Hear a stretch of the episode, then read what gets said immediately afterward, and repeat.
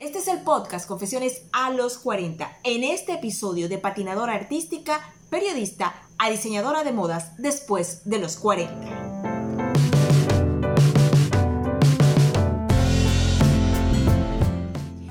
podría resumir la vida de esta mujer hoy por hoy ícono de la moda.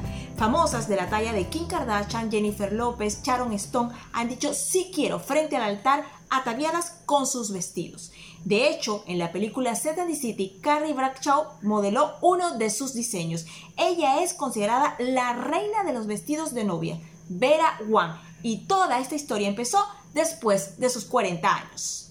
Vera nació el 27 de julio de 1949 en Nueva York. Es hija de una familia china muy adinerada. Ella, desde pequeña, le gustó el patinaje artístico y por eso participó en varias competencias en los Estados Unidos. Sin embargo, al no entrar a los Juegos Olímpicos, desistió. En 1972 se graduó de una prestigiosa universidad de Historia del Arte. Pasó a trabajar por 16 años como editora de la revista Vogue. Después fue directora de diseño de Ralph Lauren por dos años y renunció para cumplir su sueño como diseñadora de modas puso su taller y aunque al principio se dedicó solo al diseño de vestidos de novia, hoy por hoy tiene perfumes, accesorios, joyas y una línea preda porter. Escribió un libro y en el 2005 fue nominada a la mejor diseñadora de ropa femenina. También ha participado como jurado en varios reality shows.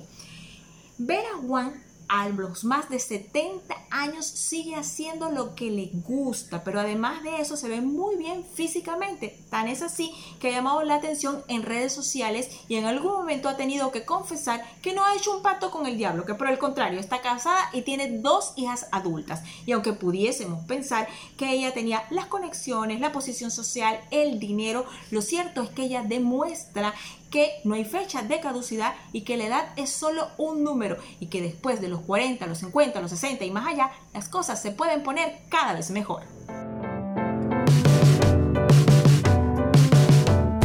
Este fue el nuevo episodio del podcast Confesiones a los 40. Soy Marta Caballero y quiero recordarles que puede escucharnos a través de la plataforma de Spotify, también de Medcon Go y una versión audiovisual en el canal del mismo nombre, Confesiones a los 40.